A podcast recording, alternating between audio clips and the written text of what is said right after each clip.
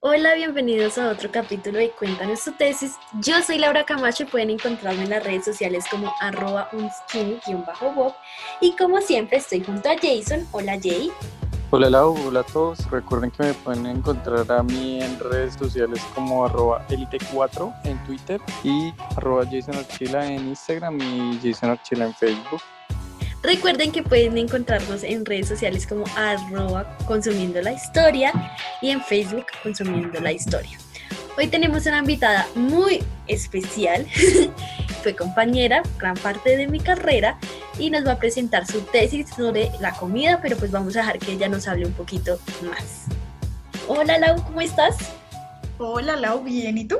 Bien, empecemos por presentarte. dinos quién eres, tu nombre, dónde estudiaste eh, y pues qué estás haciendo ahorita y pues como tus líneas de investigación en general.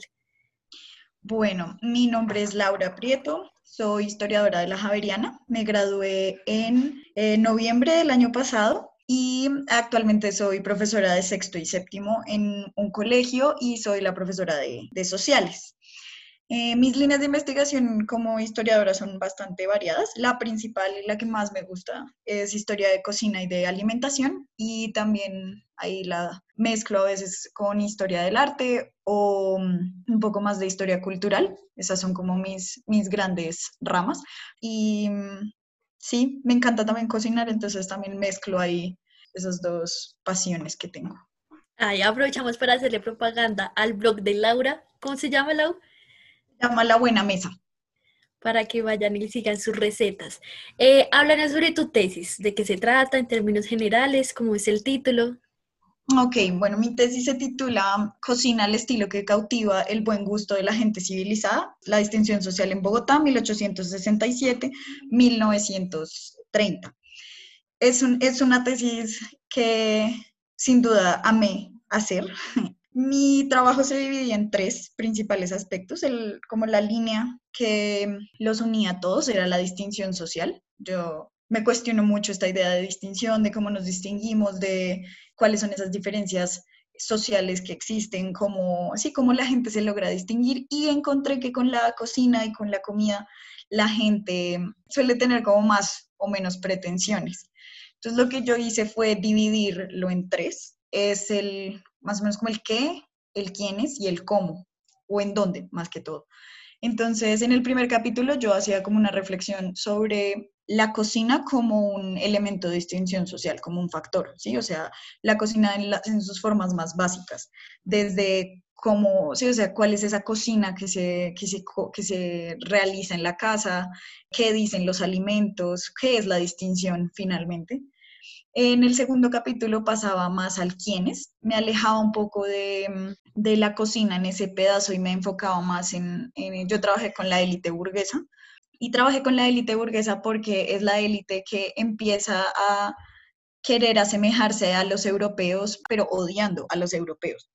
Entonces, el, segundo capítulo es más que todo como quién es esa élite que hace parte de Bogotá, cómo se distinguen entonces, cuáles son esas familias reconocidas, eh, cuáles son esos apellidos, los colegios, los lugares que frecuentan, dónde viven y cómo toda esa élite hacía e hizo todas las políticas públicas necesarias para que ellos mismos siguieran siendo pues la crema innata de la sociedad, cómo lograban entrar, cómo no, pero también estaba esta idea de como del nuevo rico, ¿sí? Entonces está el rico tradicional, el que sabe francés, el que sabe comer como de formas europeas, que ha vivido en Europa, que ha viajado, pero están estos nuevos ricos emergentes que tratan de asemejarse a ellos, pero terminan muchas veces siendo como una burla para la élite como más tradicional.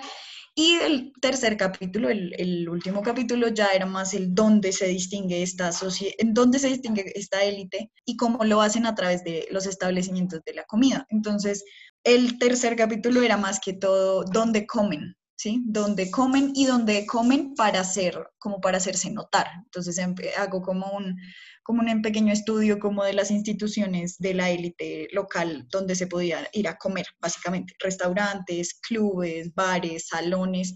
Entonces es como todo este mundo, cómo funciona, porque la distinción tiene algo muy interesante y es que tú puedes hacerlo, puedes ir a comer a un restaurante súper lujoso, pero si no sabes lo que estás comiendo y si no sabes cómo comértelo, pues vas a terminar siendo como el hazme reír.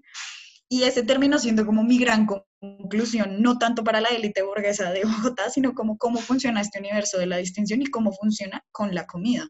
No solamente es el que como, sino el cómo lo como, cuándo lo como, con quién lo como. Entonces ese es básicamente un resumen así de mi tesis. Perfecto, no, pues suena bastante interesante. Yo quería preguntarte también sobre la temporalidad que trabajaste y la zona geográfica, o sea, cómo lo delimitaste o cómo lo trabajaste ahí. Bueno, eso más, eso llegó, ¿sí? Yo no lo escogí tanto como el lugar y el espacio me escogieron a mí. Eh, yo quería trabajar eh, Colombia, eso sí era algo que tenía claro. ¿Por qué? No sé, como simplemente quería trabajar algo local y encontré como que la manera de hacerlo cada vez más y más chiquito y pues qué mejor que estudiar la élite desde donde se supone que emerge la élite en Colombia y es en, pues en, Bogotá, en la capital, en, en, esta ciudad que siempre ha parecido ser como la diferente a las otras. Entonces pues terminé por escoger eh, Bogotá solamente como para, más que todo era para delimitar mi investigación y el tiempo lo escogí por varias razones que se fueron mezclando y encontré soporte, o sea, encontré como un soporte teórico y además las sugerencias de muchos profesores. Entonces, parte en 1867. En ese año pasan varias cosas. La primera, hay un regreso a lo liberal, pero entonces es este año en el que los locales empiezan a odiar Europa porque después de visitar Europa y después de creerse europeos, porque la élite acá tiene esta idea de ser europea, después de visitar Europa y darse cuenta que allá ellos eran unos pobres diablos sudacas, ¿sí? Entonces ellos regresan con un resentimiento a Europa porque es, pues pucha, o sea, nosotros hacemos todo lo que se supone que ellos hacen y allá ellos nos siguen viendo como unos indios incivilizados, entonces pues ya no queremos Europa y saquemos Europa. Pero está este otro lado de, pero si queremos ser los civilizados, si queremos seguir siendo, eh, sí, o si queremos algún día ser iguales a ellos, pues tenemos que parecernos a ellos. Entonces es como esa, ese odio-amor al europeo empieza en 1867 o no, tal vez no empieza, sino como que se vuelve más fuerte. Y por otra parte se publica en ese año La Dulzada, que es un, libro de Ángel Cuervo, que es toda una oda con los dulces colombianos hacia una reacción en contra de la pastelería francesa que se está metiendo demasiado en el país y está alejando las, las tradiciones locales. Entonces, ese por un lado. Y llegó hasta 1930, esto fue un poco más por sugerencia de, pues, de Germán Mejía, de Aristides, de Juana, y es una época de cierre, los 30 es una época de, de cierre, de consolidación de la burguesía local, entonces fue más, fue más que todo ese periodo. Eh, cuando estuve sustentando, Saldarriaga dijo que eh, Oscar Saldarriaga fue, fue mi lector, y él me sugirió que lo hubiera dejado hasta el 20 ¿sí? Como que la época de 20, 30 como que quebraba demasiado mi investigación.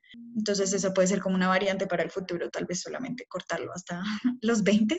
Pero esa fue la, la manera en la que escogí la temporalidad y el espacio fue más una cuestión de, de limitar, de no tratar de irme pues a, a extralimitar con lo que una tesis de pregrado es y significa cuéntanos un poquito acerca de, tus fuentes.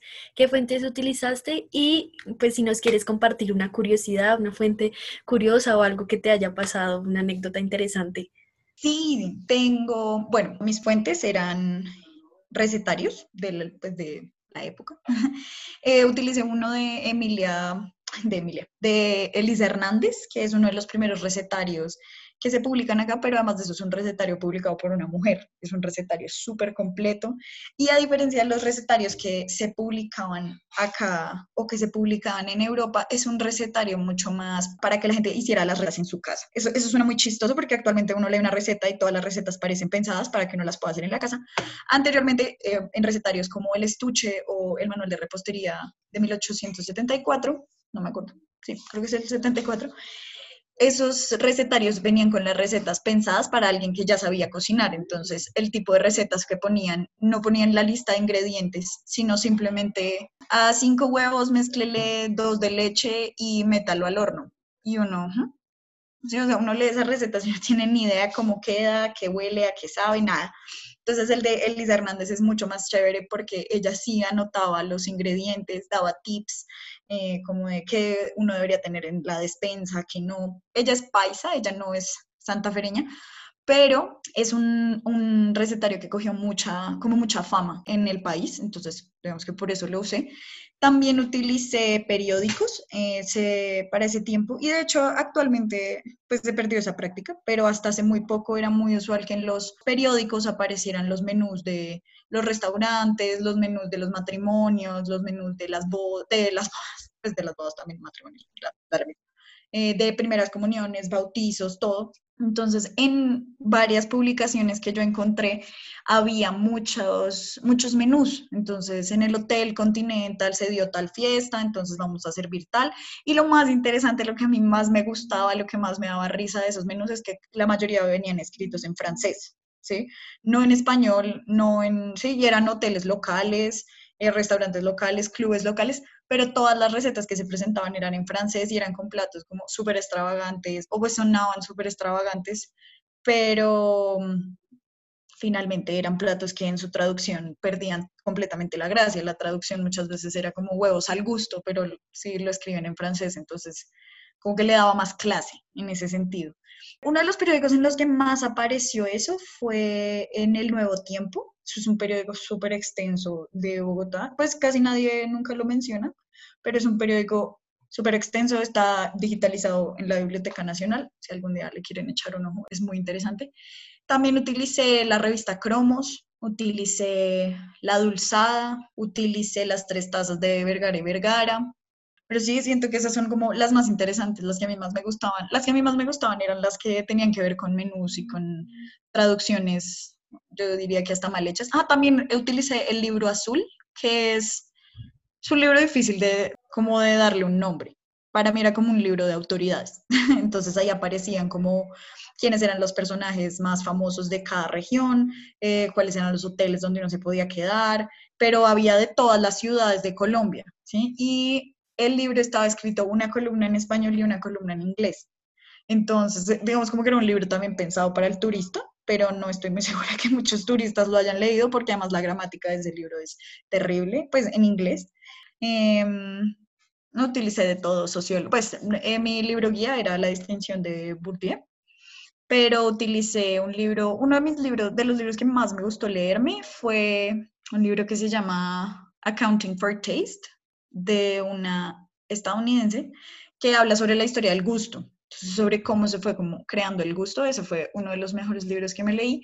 Y había otro, que en este momento se me va el título, que es sobre la invención del restaurante y a mí me pareció genial, porque uno suele pensar que los restaurantes existen desde que la humanidad existió y los restaurantes al principio eran básicamente posilgas donde daban un caldo que se llamaba el restaurante, ¿sí? El restaurante, si uno lo pronunciara en francés, pero mi pronunciación en francés no es muy buena, es de restaurar. Entonces, son, eh, es un, era un caldo que se servía y para, para, los enfermos. Y estas, como estos pequeños lugares fueron como evolucionando con la Revolución Francesa, con la idea de ciudadano, con todo, hasta crearse como en un lugar de democratización de la comida, porque claro, los chefs de la corte se quedaron sin trabajo y pues qué más iban a hacer ellos, pues abrir, entrar a esos pequeños restaurantes donde la gente iba a comer y pues encontrar trabajo ahí.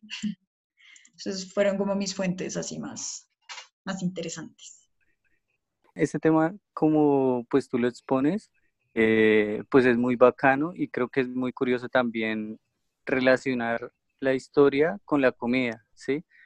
Porque creo que yo me acuerdo que hace como tres años, creo que fue, con el congreso anterior de historia de, eh, historiadores, el de Colombia, eh, me acuerdo que un profesor mío presentó una ponencia también sobre la enseñanza de la historia a través de la comida. Fue una ponencia del 2017 del Congreso de Historiadores de Medellín, del profesor Freddy Martínez, y que incluso, o sea, fue tan llamativo que fue una de las mejores ponencias, ¿sí? Entonces creo que, que tú le metes la ficha a ese, a ese tema, también, digamos, resalta mucho y, y deja mucho de curiosidad y de experiencia también el relacionar la historia con la comida, porque creo que pocas personas se han dedicado, no sé, o sea, yo lo digo desde mi ignorancia y no sé tú, digamos, todo lo que has averiguado, pues si se ha trabajado poco, si se ha trabajado mucho, pero pues me imagino que ha de ser poco, digamos, la bibliografía en Colombia o trabajarlo hacia Colombia, ¿sí? Entonces, pues es muy bacano ese tipo de trabajos y lo que tú estás haciendo además de eso con el blog, ¿sí? Es precisamente dejar también esos registros de la comida, ¿sí? Igual yo quería preguntarte ahorita que estabas mencionando el tema de los profesores, no sé si aparte de eso, ¿qué otro tipo de experiencias tuviste cuando tú presentaste eh, la propuesta a la, a la facultad? Si, digamos, fueron como un poco reacios o todo te salió bien. Mm, Bueno, eh, como para meterle una cucharada a la primera parte que habías dicho, la, lo- suena, suena muy curioso, pero cuando uno se pone como a buscar sobre historia de la alimentación en, en Colombia, uno encuentra muchas cosas, solo que son cosas rebuscadas y eh, silenciadas, como que no mucha gente le pone atención, pero cuando uno suele hablar con, con otros historiadores, la mayoría son bastante como conscientes de que es una parte interesante de la historia y es una parte interesante como de explicar. Sí, em, como de explicar este, este saber como tan heterogéneo que nosotros solemos llamar historia. Y es, es, es muy interesante cuando yo he tenido la oportunidad, por ejemplo, de dictar colonia, de las formas más chéveres, por ejemplo, para que un niño entienda que la colonia, una de las cosas fue el mestizaje, la mejor manera de explicarle eso es la comida, porque nada de lo que nosotros comemos actualmente, como, digamos, como, como esta idea de comida típica, es típica, pero no porque no sea típica, porque no sea de acá, sino porque siempre termina siendo alguna mezcla de como Europa, África y América, ¿sí? Eh, las arepas que nos comemos hoy en día, la mayoría tienen queso, la mayoría eh, se les puede adicionar trigo o pueden estar fritas o se eh, acompañan con queso, con huevo, con mantequilla, y eso ya todo hace que nada sea como realmente, eh, ah, no, es que esto era lo que comían los indígenas. No, no es, no no es tan real porque no, sí, o sea, no hay ningún indígena, mejor dicho, o sea, sí, eh, mm, básicamente tenía que ser como comida sin sal o un ajiaco sin pollo o sin alcaparras o sin crema de leche. Sí, o sea, todas, toda esta idea de explicar la historia desde la cocina es muy interesante. Y es muy interesante porque además la mayoría de platos que uno se come, llámese pizza o llámese changua, casi todos son platos de escasez, son platos de que hay poco que tenemos y se vuelven populares y eventualmente se vuelven como parte del día a día y corren por el voz a voz. Eh, entonces es, es, muy chévere, es un campo que vale mucho la pena meterse, uno puede hablar de, de, todo. El, una de las últimas reflexiones que yo he tenido es como esta idea como colonizadora de los nombres, ¿sí? Entonces tamal, ¿sí? En toda Latinoamérica comemos tamal, pero ningún tamal en Latinoamérica se parece al otro.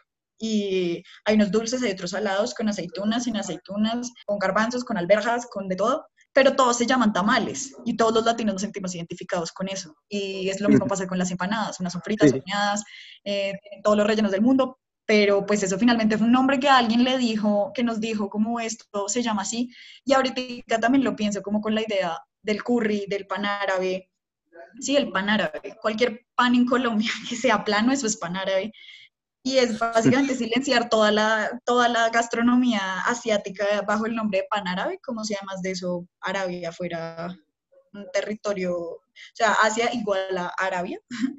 Y también está como toda esta idea o del curry o del arroz chino, ¿sí? Como esas maneras como también de mitigar y de homogeneizar una, un continente entero solamente porque, sí, o sea, solamente porque no fueron Europa.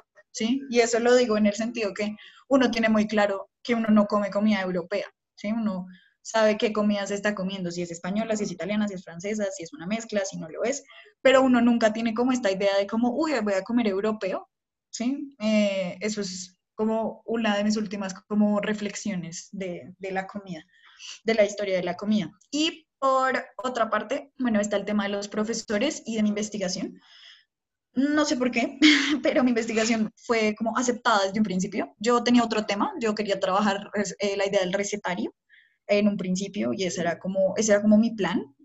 Pero no me quería no me quise meter tanto con la historia del libro porque sentía que perdía como la esencia de mi trabajo con la cocina, entonces lo cambié. Para ese momento en la Javeriana Aristides dirigía taller de investigación y uno trabajaba como en concordancia Aristides, el director que uno tuviera, y eso fue lo, como lo que terminó pasando. Yo hablaba con Juana, luego llegaba donde Aristides y como que todo fue muy charlado, muy lleguemos a acuerdos. Entonces no, no hubo mucho problema con mi proyecto.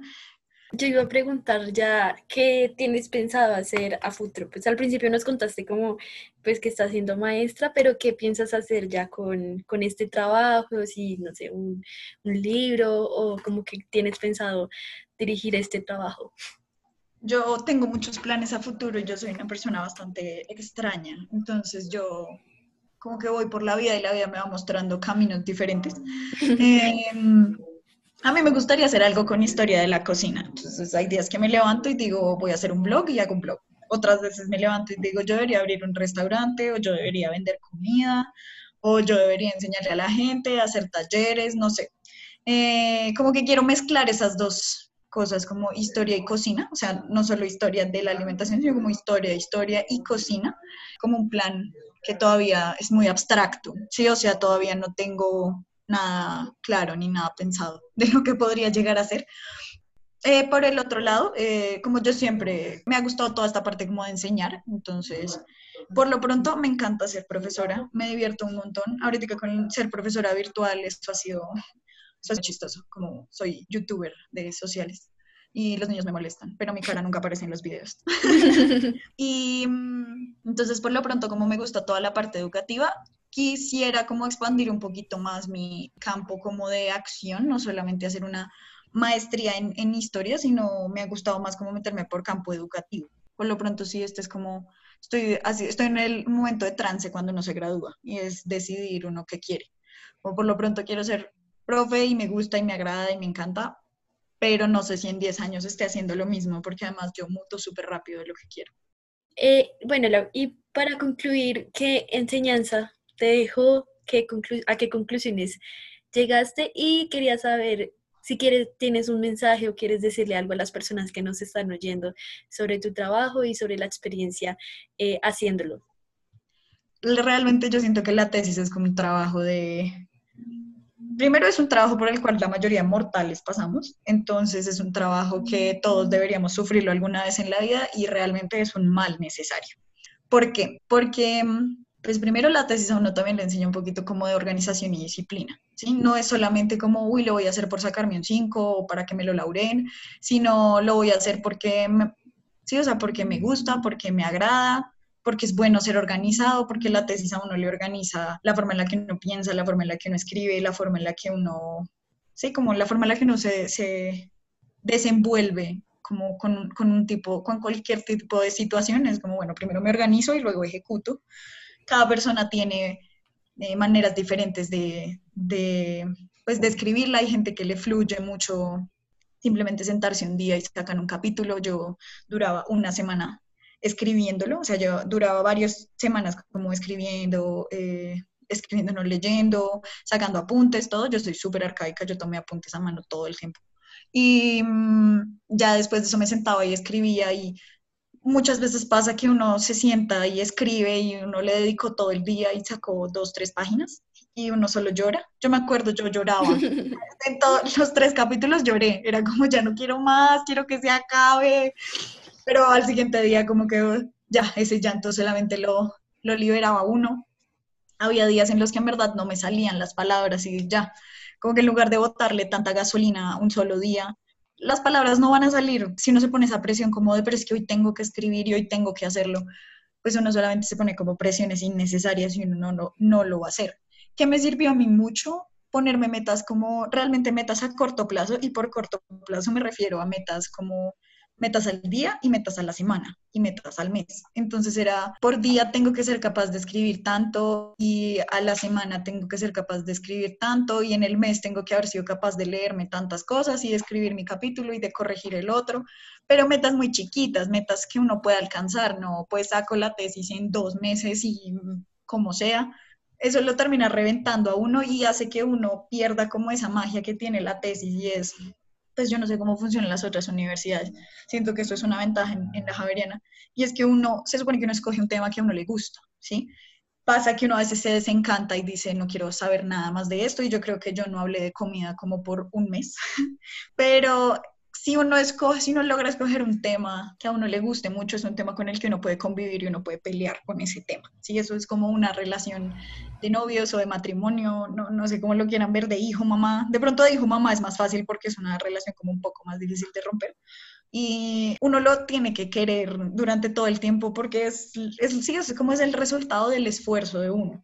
Y cuando al principio decía la parte de que uno se tiene que enamorar de su tesis, así a los lectores no les guste, es porque a uno le pueden destruir los trabajos en un minuto, trabajos que uno hizo en seis meses, un año, tres años. Y siento que lo más importante es uno también quedar satisfecho con el trabajo que uno hizo. Y en ese sentido siento que eso es lo más importante de la tesis, no es tanto la nota o qué tanto dice el lector. Eh, sí, que puede tener errores, que puede tener otra mirada, que puede tener otras cosas, lógico, pero que uno esté como tranquilo de que lo que uno hizo está bien y es el resultado como del esfuerzo máximo que uno pudo hacer. Y no por esfuerzo máximo, pues es como desvívanse por su tesis y no salgan y no hagan nada, sino simplemente como quieranla y métanle la ficha cada vez que puedan durante el tiempo, como que la construyan, borren párrafos que no les gusten, borren páginas que no les gustan. Eh, un tip que a mí me funcionó en tesis era, por ejemplo, no sé, a veces se me ocurrían ideas que podían ir en otro capítulo. Entonces yo tenía como una página en blanco.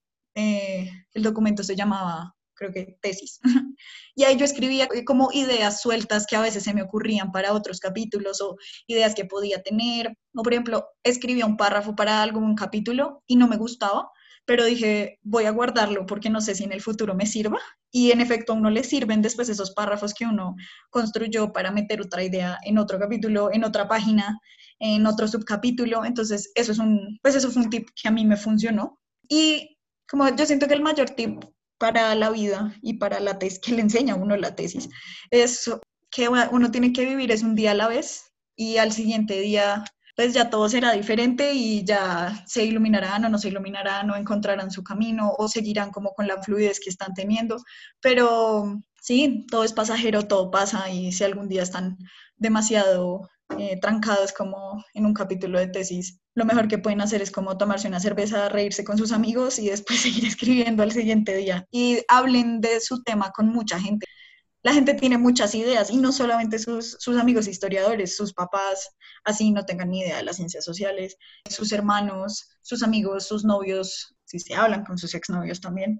Como todos tienen, todos siempre, alguien siempre tiene algo que aportar. Obviamente siempre estará alguien que les dice que su trabajo no es importante y a esas personas, pues, muchas gracias por tu opinión, pero pues la voy a anotar en mi máquina, invisible, en mi máquina de escribir invisible y ya. A mí mi mamá me, como yo estaba hablándole de mi tesis así normal, como si mi mamá me estuviera entendiendo, y mi mamá hacía, uh -huh, y al final me dijo como, oye, ¿y tú no has pensado cómo llevar comida a tu sustentación? Y yo, no. Entonces, desde ahí nació como toda esta idea. Yo me enfoqué mucho en, cocina francesa. Mi mamá fue la encargada de la comida que se llevó a cabo en mi tesis. Y eso, pues llegué con croissants, jugo de naranja, eh, tapenades, cosas como así para servir, pero eso todo fue idea de mi mamá y eso como que le dio ese toque especial a, a la sustentación. ¿Cómo así llevaste comida a la sustentación? Llevé un banquete, eso fue maravilloso. Eso fue muy chistoso, o sea, de tostado saqué los mini croissants, como, ¿a qué horas abren tostado? Era como, no, eh, cinco y media, y yo a esa hora paso. Y ellos como, bueno, está bien. yo fui por mis mini croissants, eh, un señor que alguna vez conocí hacía galletas belgas, o sea, eran belgas no francesas, pero pues, ¿a quién le importa?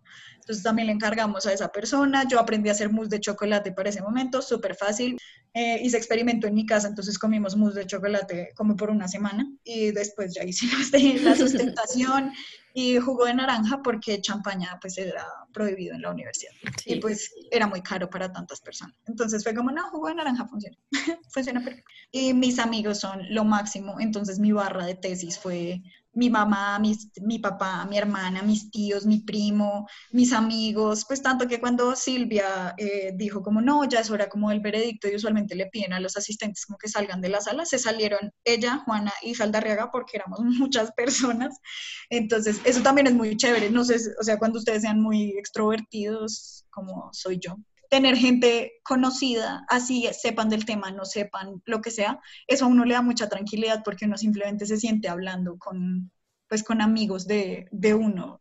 O, eso a mí me pareció que fue mi sustentación, fue como presentarle a mi mamá y a mis amigos mi trabajo y luego sustentarlo antes al darrega. Ay, qué chévere, Lau. De verdad, muchas gracias por habernos compartido tus experiencias, muchas gracias por tu energía. Ay, no, a ustedes. De hecho, este espacio me encanta. Yo soy de las pioneras en pelear que las tesis de pregrado terminan en un repositorio que nadie lee, que nadie nada. Entonces, me parece muy chévere este espacio. Gracias a ustedes por ah. crearlo.